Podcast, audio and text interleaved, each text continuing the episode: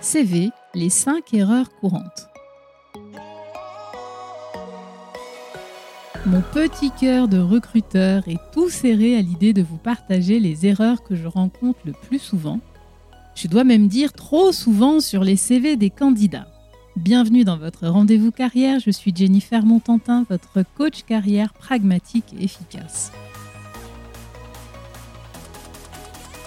Sans plus tarder et sans ordre de préférence, commençons par l'adresse mail non professionnelle. Ici, je fais référence à toutes les adresses mail avec un petit surnom ou votre date de naissance, votre code postal, bref, toutes ces informations qui ont tendance à vous faire perdre en crédibilité. Pour une adresse mail, faites simple. Prénom, point nom. Alors vous allez me dire, et j'entends déjà, Jennifer, mais moi j'ai un nom commun, mon adresse mail est déjà prise. Ok, ok. Dans ce cas-là, vous allez sur une adresse mail type Yahoo, Outlook, Live, Orange, Free, etc. etc. Vous m'avez comprise. Il n'est pas obligatoire d'être sur Gmail. Il y a des modes, vous n'êtes pas obligé de toutes les suivre. Deuxième erreur assez fréquente. Le CV sans titre un CV sur deux que je consulte passe à côté de cet élément. Pourtant, il est nécessaire, en particulier quand vous proposez votre profil pour un métier différent ou même voisin de celui que vous exercez actuellement, de l'indiquer sur le CV. Les recruteurs n'ont pas toujours leur boule de cristal avec eux, donnez-leur un petit coup de main en indiquant le poste pour lequel vous candidatez. Troisième erreur, trop d'originalité. Aujourd'hui, les possibilités sont quasi infinies quant à la forme du CV. Mais dites-vous bien, la forme est une chose et le fond en est une autre aussi. Les métiers de la communication et de la création peuvent se permettre ce type de fantaisie. En revanche, pour les autres, il faut faire preuve de sobriété.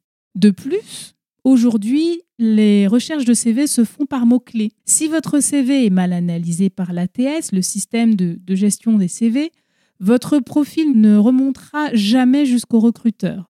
Donc, pensez sobriété. On passe maintenant à la quatrième erreur assez courante. Une photo de mauvaise qualité. Vous avez fait le choix de la photo et vous avez raison si on se base sur la statistique suivante. Le candidat qui a un CV avec photo a 19 fois plus de chances d'être recontacté. Mais attention, prenez une photo qui vous met en valeur et pour cela, vous n'avez pas besoin d'un photographe, même si cela est mieux. Avec un bon éclairage et un téléphone portable avec une bonne caméra, vous vous démarquez déjà. Passons maintenant à la cinquième erreur. La rubrique centre d'intérêt qui n'apporte rien. Mettre tout simplement musique ou lecture est vraiment le niveau basique de la rubrique. En revanche, dire que vous appartenez à un club de lecture, que vous faites de la lecture dans une maison de retraite ou que vous aidez à l'apprentissage de la lecture du jeune public n'a absolument pas le même impact.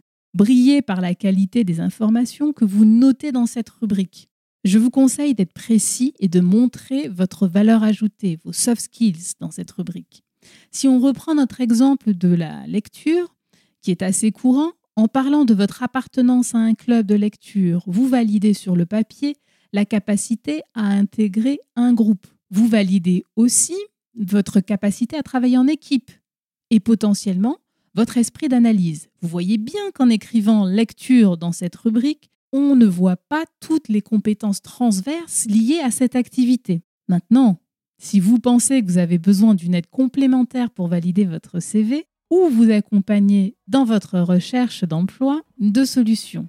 Vous pouvez découvrir mes ateliers en petits groupes où nous améliorons votre CV en travaillant sur votre projet professionnel et sur les sept rubriques du CV.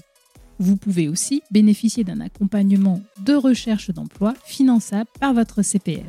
Tous les éléments sont dans la description. À très vite pour un nouvel épisode.